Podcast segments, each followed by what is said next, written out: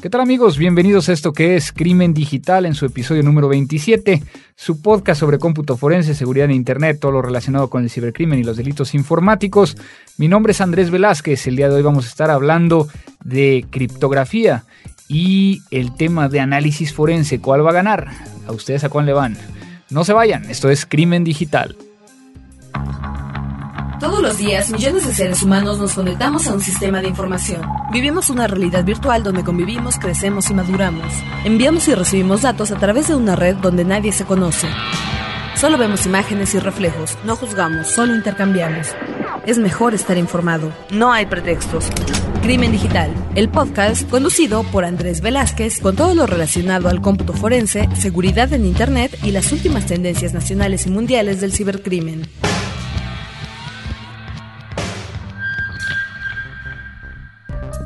Pues sean bienvenidos todos, empezamos con este nuevo episodio número 27 y hoy tengo el placer de estar con un gran amigo y una eminencia en el tema de seguridad informática en México, eh, a quien voy a, a presentar, el querido doctor Roberto Gómez.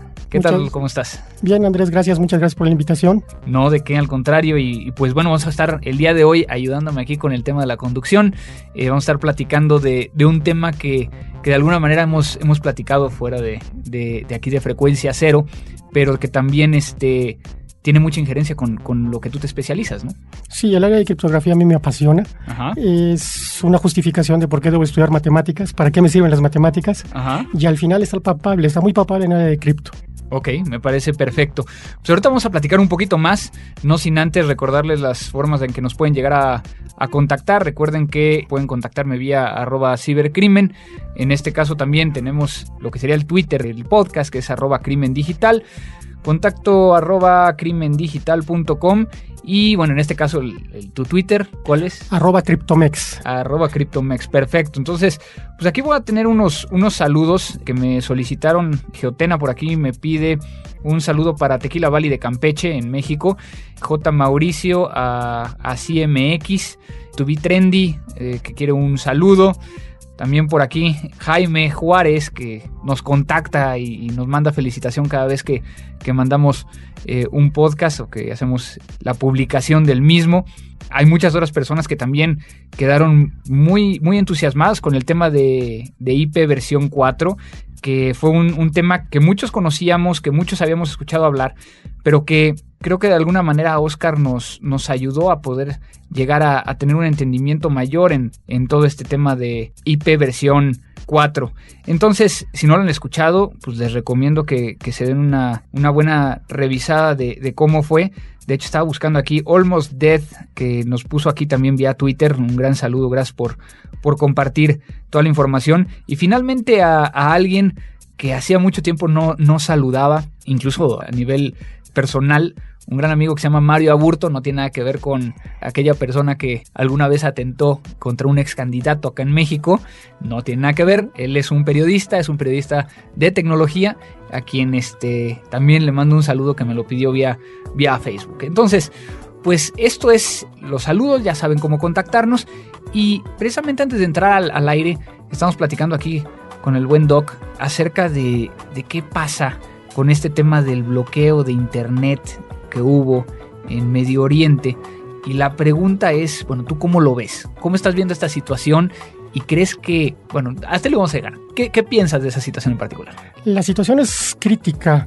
El hecho de que un país pueda darse el lujo de poder cortar toda comunicación, ya lo habíamos visto antes. Lo habíamos visto en, en otro conflicto que hubo hace un par de años, en el cual se cortó también el servicio de Internet. Sin embargo, la gente salía saliendo por cierto tipo de mecanismos, como era en Twitter, como era Facebook, tomando fotos e informando cómo estaba la situación en el país. ¿Cuál fue esa otra ocasión? ¿Fue el caso de Egipto, no? ¿O no, antes? no fue, fue mucho antes. No me viene a la memoria ahorita el, el acontecimiento, Ajá. pero sí estuvo muy interesante porque era un seguimiento social de todo lo que estaba pasando en las calles. Ahora, esto un año después se presenta a Egipto. Egipto intentan cortarlo, cortan de, de, hecho. Hay cierta ayuda de parte de ciertos países para que esto se pueda restablecer y adelante siguen continuando. Pero en Libia, en Libia fue totalmente cortado, no solo eso, no se permite la entrada a lo que es el periodismo internacional para poder saber qué es lo que está aconteciendo en el país. De hecho, las imágenes que nosotros estábamos viendo fueron entregadas a los primeros periodistas que entraron, claro. vía USBs de las cámaras que se tomaron, vía USBs de lo que sería las cámaras digitales o las fotografías que se entregaron de mano, no por una vía electrónica. Claro, y aquí tenemos eh, todo el tema de Google, por ejemplo, ¿no? Que instrumentó todo un servicio de que vía mensaje de texto podían llegar a mandar información y que ellos eh, automáticamente lo tuiteaban, incluso que también llamaban un número sin costo donde grababan lo que ellos estaban viendo y que después se publicaba vía, vía toda la infraestructura de, Google, ¿no? estamos viendo cómo el Internet se ha convertido en no voy a decir un mal necesario como dicen allá afuera, pero pues es el medio de comunicación hoy por hoy que nos permite llegar a tener todo en tiempo real, ¿no? Sí, e, e, es increíble cómo esto va a influir en la vida diaria de todas las personas. Hace poco por ahí a Ricardo Morales, que tú conoces por ahí, andaba diciendo algo muy interesante, ¿no? Que puede ya sonar ridículo el hecho de que una pareja llegue a, llegue a la casa y le diga qué hiciste en el día. ¿Por qué? Porque hoy en día por Twitter, por Facebook, por correo, por SMS, le vas informando, estoy entrando a la junta, estoy saliendo de la junta, eh, me voy a comer, estoy con tal, estoy comiendo con tal. Conozco un par de personas que alguna vez fui a cenar con ellas y se la pasaron media hora tuiteando de la hora que duró la cena. Entonces ya eh, el hecho de que tú llegas en la noche a decirle a alguien cómo te fue o qué hiciste, ya como que va perdiendo sentido, ya estás informado todo el día o ya te informaron durante todo el día qué es lo que estuvo haciendo, tal vez a mensajes cortos, no tan a profundidad. Pero yéndonos más hacia el otro tema, también se ha convertido en una gran área de difusión, en una gran oportunidad, un mecanismo de difusión de noticias locales sobre todo. a los casos de Monterrey, los casos de la Ciudad de México, cómo uno se entera qué es lo que está pasando. Y tú y yo fuimos testigos, una vez andábamos en Pachuca de que primero nos enteramos del secuestro del avión vía Twitter, que antes de enterarnos vía las noticias. Así es, digo, para todos los amigos latinoamericanos, eh, fue una situación donde una persona en, la, en el aeropuerto internacional de la Ciudad de México secuestró un avión íbamos nosotros camino, precisamente íbamos a dar una conferencia, si no mal recuerdo. Ya la habíamos dado, íbamos por los pastes, que ah, son un póster, si les quieres explicar qué es un paste. Es como una empanada bastante diferente, digo, no, no podría llegar a, decir ni que es una empanada en Argentina, ni una, ni un, este, ¿cómo se llama? Una empanada en, Colombia, o sea, es, es es diferente, pero de alguna manera nos enteramos precisamente a través de, Twitter y todo esto. Entonces, creo que tiene razón lo que comentabas, ¿no? El hecho de que viendo todas estas plataformas de redes sociales y si la persona está inmersa en ellas y está compartiendo esa información, que es lo que hemos platicado también en otras circunstancias, lo que sucede es de que viene la pregunta, ¿qué pasa o qué pasaría si esto sucede en América Latina? El punto primero sería, ¿tú crees que llegue a pasar? Está difícil un, escenario, cuando menos en algunos países eh, más a tendencia democrática, por así decirlo, sin querer criticar a nadie, ni meternos en política, que tampoco de eso se trata el podcast, pero sí podría darse el caso. ¿eh? Cuba lo tiene muy restringido, Cuba lo tiene restringido, no quiere decir que no haya, ¿eh? pero, sí lo, pero sí lo tiene restringido. Sí, que según lo que, lo que yo tengo entendido, y, a ver si alguien que ha estado por allá nos puede confirmar esta, esta información, está restringido a turistas a ciertos niveles y bueno, quien sí puede llegar de la población en general no puede entrar a todas las páginas, ¿no? Pero creo que hay una parte académica. ¿eh? Yo he recibido correos de gente de universidades de Cuba. Sí, sí, anunciando correo, yo creo que sí. Correo, sí. Pero ya el, redes sociales no lo sé, no lo sé. Pero yo no dudo que, que, puedan en determinado momento querer cortar todo tipo de información o que la gente pueda saber qué es lo que está aconteciendo en un país. Ya vimos un ejemplo, un mal ejemplo desafortunadamente en Libia y no dudo que se pueda llegar a reproducir técnicamente hablando en cualquier otro país de Latinoamérica. Yo creo que de esto nos ha dejado muchas, muchas muchas enseñanzas, ¿no? Lo hemos visto en México, por ejemplo, con Internet Necesario, lo hemos visto en países de, América Latina donde por medio de las redes sociales, por ejemplo, ahorita hay una comunidad muy grande que está tratando de detener las corridas de toros en, Colombia y que lo están haciendo vía redes sociales. estamos viendo que sirve como un mecanismo para poder llegar a colocar un ideal, una forma de pensar y hacerla llegar a muchas personas. Y por el otro lado estamos viendo lo que vimos precisamente en el Medio Oriente, ¿no?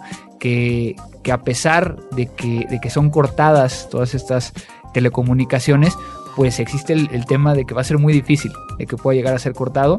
Y yo lo llevaría hasta el punto incluso de lo que sucedió en Estonia, de que bajaron completamente el Internet a partir de un ataque y se quedaron sin infraestructura. Entonces, Sí, pero ahí estamos hablando de Internet como tal y de servicios. Yo creo que el área de redes sociales como elemento de comunicación de que está pensando en un país sí puede llegar a ser cortado. Sin embargo, siempre hay otros medios. No sé si te acuerdas de la película de Bruce Willis, Duro de Matar 4, donde está el chavo hacker hasta el final. ¿Qué es lo que tiene a su lado para sobrevivir? Un radio de banda civil. Claro. Y regresamos a todo. Regresamos a todo. Y recordemos qué pasó aquí en México en el temblor de 1985. Las comunicaciones se cayeron. Claro. Y la forma en que las gentes tenían de avisarle a sus familiares que estaban bien era ir a los centros que contaban con emisores de, radio de onda corta para poder indicar que estaban bien, como Pemex, Comisión Federal de Electricidad y todos ellos. A través de eso se empezó a, indicar quién estaba bien, quién estaba mal y a dar toda una serie de datos que servía para calmar a los parientes de las gentes. Claro, que eran eh, esto de Pemex y CFE, son eh, estas empresas, muchas veces gubernamentales, que son quienes tienen mucha de la, de la, tecnología que nos permite llegar a, a interconectarnos. Bueno, pues no vamos vamos a, platicar un poquito más de esto porque tenemos que ir al, tema central, pero con esto creo que da mucho que pensar, ¿no? Sí, buena plática de café o algo un poquito más fuerte. Me parece perfecto. Entonces vámonos a lo que sigue. Lo nuevo. Pues vamos a aprovechar el hecho de que aquí está el doctor Gómez, mejor conocido como el Doc, para platicar acerca de, de este tema que cuando me lo propuso fue, me latió, como decimos en México, en cuestión de que puede ser un interesante debate al respecto. Pero pues claro, o sea, algo que no hicimos es que te presentes, que nos digas un poquito quién es Roberto Gómez, por qué el tema de criptografía, que a final de cuentas eres muy respetado en, esta área, en América Latina, entonces, ¿por qué nos platicas un poquito de, de tu vida académica? Bueno, muchas gracias Andrés. Bueno, mi nombre es Roberto Gómez, como ya dijo Andrés. Yo soy profesor académico en el Tecnológico Monterrey, Campus Estado de México. Tengo trabajando en el área de criptografía más o menos 10 años. Empecé en el área de criptografía a raíz de una invitación que me hicieron para dar precisamente un curso de criptografía. Empecé a leer, me apasionó el área. Empecé sobre todo a ver la parte práctica de lo que es el área de cripto. Yo siempre les digo a mis estudiantes cuando estoy abordando el área de criptografía que hay que tener en cuenta una cosa. Son los matemáticos los que en realidad aportan cosas nuevas a lo que es el área de criptografía no somos los computólogos, yo soy ingeniero en sistemas, los que vamos a aportar algo al área de criptografía. Sin embargo, cuando los matemáticos acaban de aportar eso, somos nosotros los que lo utilizamos y los ponemos en práctica. Otra cosa también interesante en el área de cripto es como para países como por ejemplo Estados Unidos, la criptografía representa un arma. De hecho, para Estados Unidos, por ejemplo, para utilizar cierto tipo de algoritmos criptográficos se requiere un permiso especial. Esa lista negra que se tiene de importación, exportación de productos de guerra, estilo tanques, estilo pistolas, estilo armamento, es la misma que se aplica a cierto tipo de productos criptográficos. ¿Por qué? Porque Estados Unidos no va a permitir que ciertos países como Cuba, Irán, y los enemigos de lo que es Estados Unidos utilicen su propia tecnología para cuidar sus comunicaciones y su información. El área de cripto me viene apasionando, como yo les digo, desde hace 10 años. Doy los cursos de criptografía a nivel licenciatura, a nivel maestría y a través del tiempo me ha gustado mucho enseñarles a la gente cómo puede proteger su información a través de este tipo de herramienta. Y tienes, ¿por qué te decimos el doctor? Porque tienes un doctorado, ¿no? Ah, bueno, si vamos un poquito más atrás. estudié el ingeniería en sistemas electrónicos en el Tecnológico de Monterrey ya hace algún tiempo. Estudié ahí también la maestría. Después me dijeron que te mantenga el gobierno y le pedí una beca a CONACIT. CONACIT me envió a Francia. Estuve en Francia aproximadamente de 1990 a 1995, donde hice algo que los franceses en aquella época llamaban un diplomado de estudios a profundidad. Después me especialicé en el área ya para hacer el doctorado en el área de sistemas distribuidos. Y ya regresando a México en el 95 estuve trabajando en diferentes áreas de, sistemas distribuidos. En realidad el que me metió al área de seguridad informática fue un viejo conocido nuestro, que es el doctor Jesús Vázquez, y fue el que me pidió ayuda para intentar o para ver cómo podíamos aplicar mis conocimientos de sistemas distribuidos a la área de seguridad. Después el doctor se fue a Banco de México y yo me quedé a cargo de algunas cosillas por ahí de, en el área académica. A partir de ahí ya empezamos a, introducirnos a toda esta área. Vamos a empezar al, al tema central. Y quiero llevarlo desde una perspectiva, vamos a llamarle ambiforense. Porque a final de cuentas, una técnica antiforense es la criptografía. Sí. ¿No? O sea, el tratar de ocultar y que no podamos llegar los examinadores forenses el poder extraer la información que está encriptada. Para ello, yo creo que voy a empezar y para que tenga un poco de sentido, sin ser muy muy a detalle porque al final de cuentas tenemos poco tiempo en este podcast. Pero yo creo que es importante el explicar muchas veces el tema de 40 bits 128 bits, 256 bits para poder llegar a, obtener el tamaño de el keyspace que está para poder llegar a tratar, digo, después yo lo voy a explicar en el tema de cómo lo ataco, ¿no? Entonces, ¿qué nos puedes platicar un poquito, o si les puedes platicar a todos los podescuchas del tema de, yo creo que cómo se encripta? Yo creo que vamos a empezar con eso. Sí, básicamente un algoritmo de encripción o para los muy letrados, tengamos en cuenta que la palabra encripción no existe. existe exactamente. Si, si queremos encontrarle un sentido a la palabra encriptar, sería meter en una cripta. Entonces, la palabra correcta para, les digo, para los muy letrados es cifrar. Aquí lo vamos a andar usando uno y de, una u otra forma, pero si alguna vez tienen que entregar un reporte allá arriba y el de arriba es muy fijado en su, en su manejo de idioma, tienen que utilizar la palabra cifrar o descifrar. Pero bueno, ¿cómo ciframos? Básicamente lo que se trata un cifrado es de revolver los bits y de intercambiar los bits que componen esta información. Eso a través de una llave. Una llave no es otra cosa también más que un conjunto de bits. Existen muchos algoritmos de cifrado. RSA, por ejemplo, es uno. Eh, DES, triple DES, IDEA y el que es ahorita un estándar que se llama AES, AES la fortaleza de los algoritmos criptográficos va a residir no únicamente, pero sí en gran, en gran medida, en la longitud de la llave. El principio de Kirchhoff. Tenemos que hablar de el principio de Kirchhoff. Ok, ¿qué nos decía el señor Kirchhoff? Que era un eh, soldado ya del, siglo XVIII es que un algoritmo criptográfico, la, la, fortaleza de un algoritmo criptográfico reside en el diseño de este y en que el enemigo desconozca la llave. Aquí hay un viejo concepto, tanto en el área de criptografía como en el área de seguridad, que es seguridad por obscuridad. Los algoritmos criptográficos que se utilizan en el área comercial son conocidos por todo mundo cómo funcionan. Los únicos ataques a ese tipo de algoritmos que se conocen hoy en día son los ataques por fuerza bruta. ¿Qué es fuerza bruta? Probar cada una de las combinaciones que me puede dar una llave. Si una llave mide 2 bits, por ejemplo, pues tengo que probar 00, 01, 10, 11. Son cuatro combinaciones. Claro. Si mide eh, la llave 3 bits, van a ser 8 combinaciones. Y ahí, perdón que te interrumpa. Precisamente aquí tengo abierto en mi, en mi computadora una hoja de Excel que yo hice hace tiempo, precisamente para poder llegar a explicar este tema de las, de las contraseñas, ¿no? Muchos de ustedes tienen acceso a una tarjeta de crédito o una tarjeta de débito. Esto significa que cuando van a un cajero tienen un PIN. Ese PIN tiene cuatro caracteres, ¿de acuerdo? Para que yo pueda llegar a, a intentar todos los caracteres, es decir, tengo por cada uno de los caracteres nueve diferentes opciones. ¿9? No, 10. 10 porque va del 0 hasta el 9, ¿no? Son 10 posibilidades. Y tengo 4 caracteres. Eso significa que el tamaño de mi llave serían 10.000 posibilidades. ¿Sí? Sí. Entonces, no te preocupes, está aquí calculado. Lo que pasa es que ahorita me voy a ir a más. Entonces, yo tendría que tratar 10.000 veces para conseguir tu pin si tu pin fue el último que traté. ¿Estamos?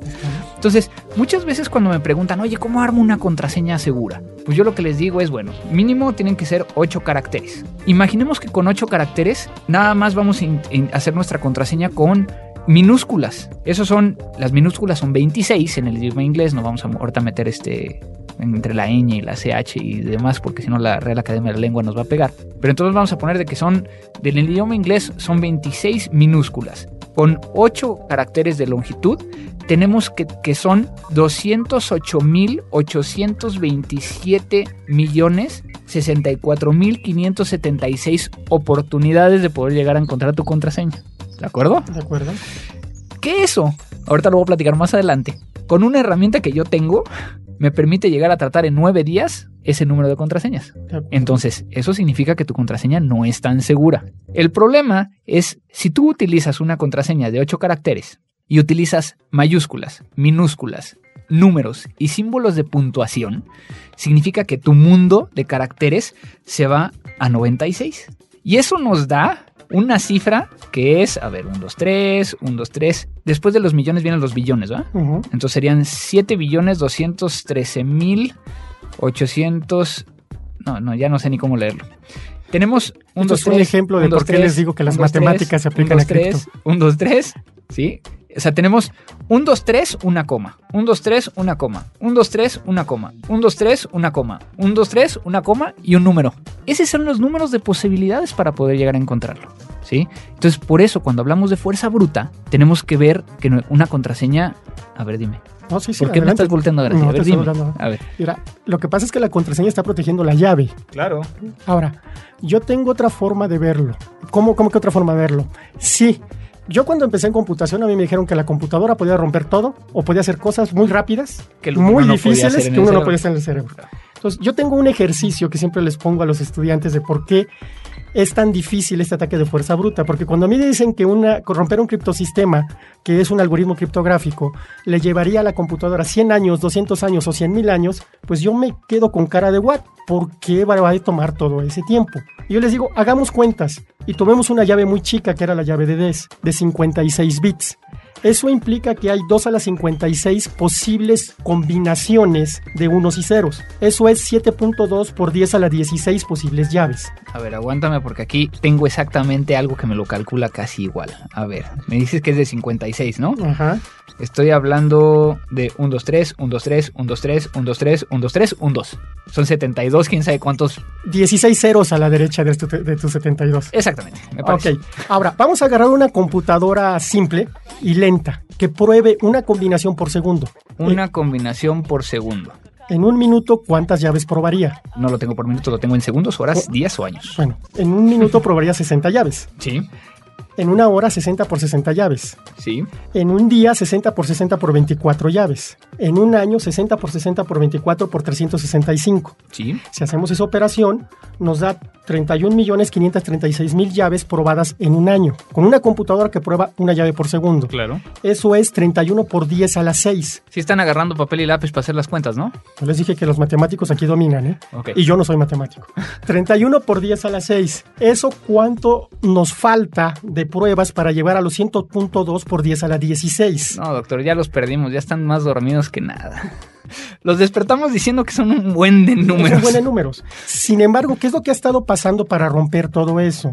Bueno, tenemos varias opciones hoy en día para romper también los, los, sistemas criptográficos. No nomás usar una computadora, usar un conjunto de computadoras. Claro. Estilo el proyecto SETI que alguna vez estuvo, en el cual yo bajaba un protector de pantalla para que analizara cierto tipo de datos capturados en el espacio y ver si había vida inteligente.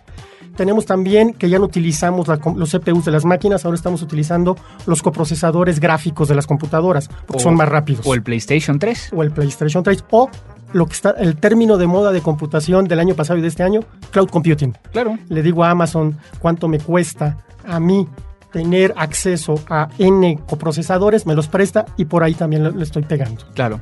Sí, no, y precisamente a eso quería llegar yo. O sea, obviamente hay muchos elementos que, que como forense nos enfrentamos en el tema de criptografía. Uno de ellos es cuando un archivo está encriptado. Otro es cuando un disco está encriptado. Entonces, de que está encriptado de, de- de completo, de- del inicio hasta el final, y Así que es. entonces eh, no tienes idea de cuál puede llegar a ser la llave, no tienes idea de cómo puede llegar a, a- a abrirlo, ¿no? Algo que yo he aprendido a través del tiempo en este tema de forense es, además de tener la infraestructura, requieres un muy buen diccionario para tratar de hacer un ataque de fuerza bruta. Si tú no tienes idea de cuál es tu objetivo, tu fuente que vas a poder llegar a, a tratar de investigar, muy posiblemente, pues a lo mejor yo veo tu computadora, te veo con esa cara de mexicano que tienes, Gracias. y digo, este, pues ocupo un, un diccionario en español, pero yo nunca supe que tú te estuviste viviendo en el número de años en Francia y que a lo mejor tu contraseña está en francés. Entonces, eso puede llegar a dilatar el proceso de poder llegar a tratar de hacer un, un ataque de fuerza bruta. ¿no?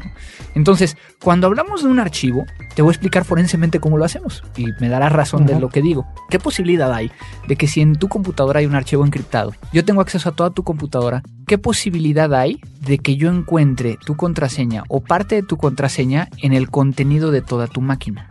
Que puede ser el archivo a paginación, o puede llegar a ser el conjunto de algunas palabras que estén en algún archivo, o puede llegar a ser que esté en tu registro de Windows porque la pusiste recordar contraseña. O incluso también en el historial del browser que se guarda algún tipo de contraseña que se utiliza para acceder a alguna página web o algún servicio. Entonces, yo ya tengo el 80% de la probabilidad de poder encontrar tu contraseña y poder llegar a abrir el archivo. Y eso es mucho de lo que nosotros nos, nos, nos centramos, en el poder llegar a generar un diccionario a partir de tu computadora para tratar de abrir el archivo.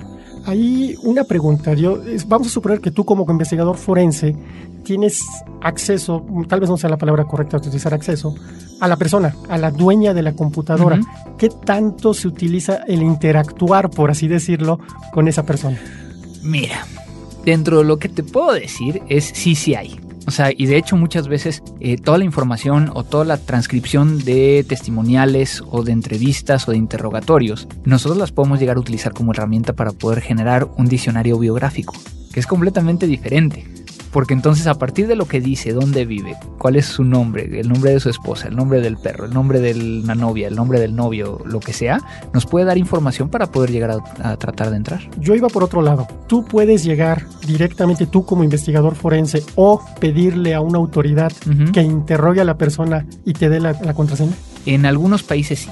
Por ejemplo, en Estados Unidos existe la, situación de que el juez puede llegar a solicitarle a la persona que coloque su contraseña y puede llegar a decir es que yo no la quiero dar como tal y no quiero que quede registrada porque es un dato personal. Por lo tanto, entonces lo que le pide el juez es, bueno, no se preocupe, vamos a traer toda la infraestructura necesaria para que usted enfrente de nosotros coloque la contraseña sin que nosotros sepamos cuál es para abrir la información. Eso me recuerda un caso que pasó en Inglaterra, en Londres. Atraparon a una persona que era sospechosa, si no me equivoco, también de pornografía infantil o de algún tipo de delito bajo, para que para protegerse de la, de la justicia cifró su disco duro. Llegó la policía y le dijo, tienes que descifrar tu disco por orden judicial o por orden. Y esta persona dijo, no, no lo voy a hacer. ¿Qué fue lo que pasó? A la persona la enviaron a seis meses, si no recuerdo, o un año a prisión. Sin embargo, fue mucho menor de lo que le pudo haber costado si lo encontraban culpable de un delito como pornografía infantil. Entonces, es otra forma también muy curiosa de ver cómo la gente prefiere un castigo menor que sabe que va a tener por no proporcionar su contraseña a no querer arriesgarse a que obtengan evidencia de su disco y le puedan una sentencia más grande. Pues ahí yo te la pongo de otra manera, de un caso en Estados Unidos que se encontró presunto responsable a una persona que supuestamente tenía pornografía infantil en su computadora y estaba encriptada. En el momento en que utilizaba PGP u otras herramientas y no quiso abrirlo, ya la imputación fue de que, ah, ya no eres presunto, ya eres culpable. Porque entonces había las herramientas, digo, en este caso había las pruebas suficientes para aludir que él era. Y como no quiso abrirlo, a lo mejor algo, algo peor este, ocultaba, ¿no? Pero por lo menos de la acusación no se pudo llegar a librar. Entonces, digo, esas son las partes interesantes de la ley que lo hemos platicado en otras ocasiones, ¿no? Cómo va jugando todo este tema, ¿no? Obviamente hay tantas cosas que podemos llegar a hablar en, este tema de, criptografía y, forense. ¿Qué pasa cuando tienes un disco duro que está encriptado? O sea, punto a punto, como lo platicábamos, y que pues tú llegas, sacas el disco duro como lo hemos platicado, generas la imagen forense, te llegas la imagen forense y de repente lo tratas de abrir y no tienes nada. O aparece todo así medio revuelto, como le decías tú, ¿no? Ahora, recordemos una cosa, ahí si tú eres más experto que yo, apenas me estoy metiendo, estamos girando o estamos, los, los nuevos discos duros ya van a ser otro tipo de tecnología. Claro. Y esos tipos de discos duros tienen cierto tipo de backups en los primeros eh, parte de lo que sería ese disco que van a permitir romper el cifrado de ese disco. Es muy interesante lo que va a poner con los nuevos discos SSD que van a empezar a, inundar las computadoras en el mercado. No, y, tenemos muchos elementos, ¿no? Los discos que, que están guardando el Master Boot Record dentro del, del BIOS, ¿no? Entonces, si no lo estás eh, booteando desde la máquina, pues no puedes llegar a bootearlo.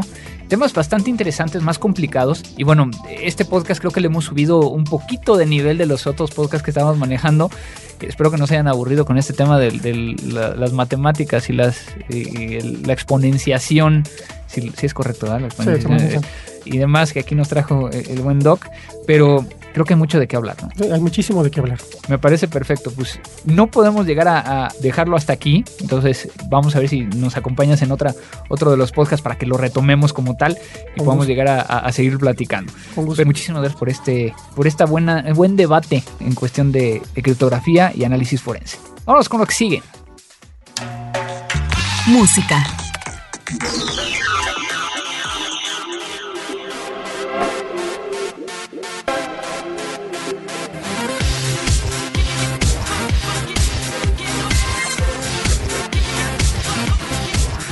Pues el día de hoy traemos una recomendación aquí del buen Doc, que le dije a ver qué, qué traes nuevo de, de, música. Y nos trajo un grupo japonés, ¿verdad? Así es. Un grupo japonés que se llama Coming Century, con esta canción que se llama Are You Ready Tonight? Obviamente no le vamos a entender nada al Are You Ready Tonight, pero este, por lo menos está bastante interesante. Y bueno, este grupo como tal, Coming Century, es el resultado de la división en dos diferentes grupos de una banda que se llamaba B6, que es una banda de, seis personas japonesa, que su debut fue en noviembre primero de 1995 con el single Music for the People y que fue utilizada como la canción imagen de el, que, que el World Cup de, de, voleibol en 1995, ¿no? Esta contienda mundial de este deporte que es el voleibol. Entonces, bueno, en este caso no queda más que pedirle que lo escuchen, bastante interesante.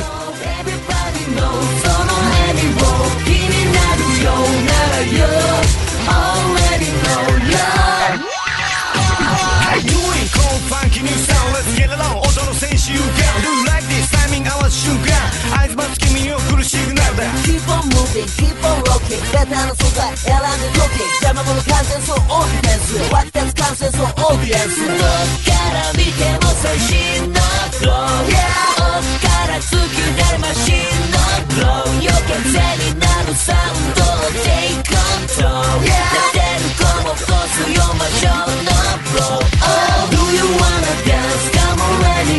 Give you one more chance その謎を解き明かす Oh, oh, everybody knows その意味も気になるような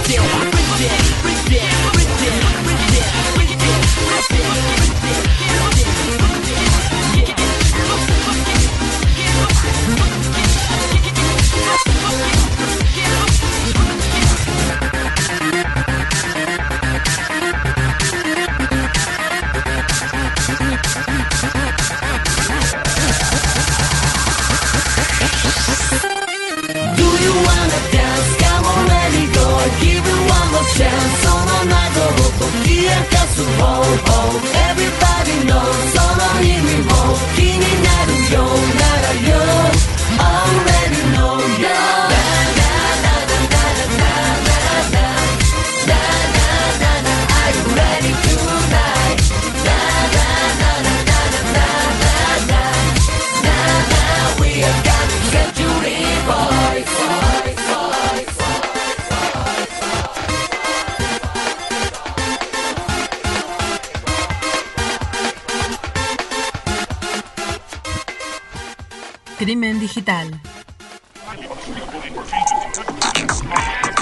Recomendaciones.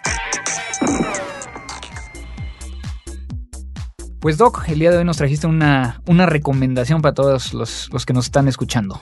En efecto, Andrés, yo manejo casi toda mi información vía un iPod, bueno, mi formación, mi música a través de un iPod. Como todos. Como, como casi todos. no quiero decir todos, ni, ni, es, ni es comercial. Pero una de las cuestiones que tiene que ver con el iPod es que uno tiene que tener las etiquetas al día de, de la música MP3. Ajá. Si no, la búsqueda de la, de la, música que uno desea sí se complica.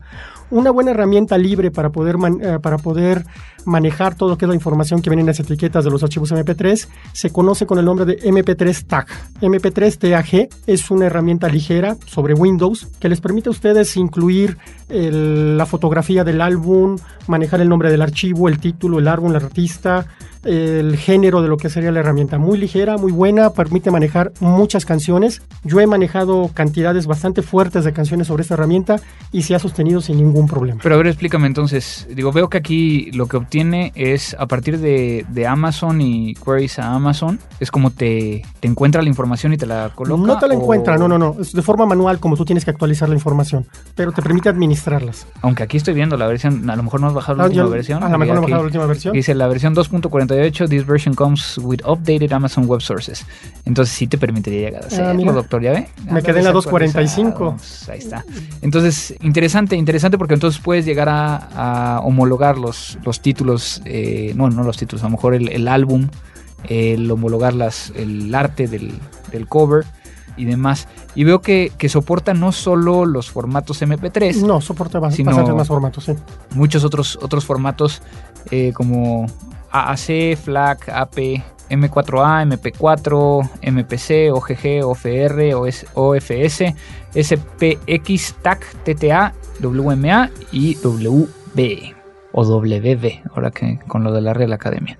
Perfecto, entonces pues esta fue la recomendación del día de hoy. Lo pueden llegar a bajar de www.mp3tag.de diagonal EN o barra EN para los, los sudamericanos. Eh, de todas maneras, recuerden que lo vamos a tener dentro de el post de Crimen Digital en www.crimendigital.com. Y bueno, doctor, tenemos que irnos el día de hoy. Se nos acabó el tiempo, pero fue todo un placer estar contigo y estar platicando. Espero que nos, nos visites de nuevo. Muchas gracias Andrés, muchas gracias a todos y pues sí, espero estar de vuelta aquí pronto o en una futura invitación. Me parece perfecto, pues ya saben, sigan al doctor en arroba criptomex. Así es. Y bueno, recordarles que pueden llegar a mandarnos cualquier comentario, saludo, a contacto arroba crimendigital.com. Mi Twitter es arroba cibercrimen, el del podcast es arroba crimen digital. También recuerden poner eh, o calificarnos eh, directamente en iTunes para que puedan también colocar comentarios. Esos nos llegan también vía correo electrónico. Y pues esperamos a que nos confirmen qué quieren llegar a escuchar. Por aquí tengo algunos, algunos temas pendientes que vamos a estar tocando más adelante. Pero bueno, todo lo bueno tiene que acabar este episodio número 27 termina. Muchísimas gracias a todos y esto fue Crimen Digital. Crimen Digital, el podcast conducido por Andrés Velázquez con todo lo relacionado al cómputo forense, seguridad en Internet y las últimas tendencias nacionales y mundiales del cibercrimen. Frecuencia Cero, Digital Media Network, www.frecuenciacero.mx, pioneros del podcast en México.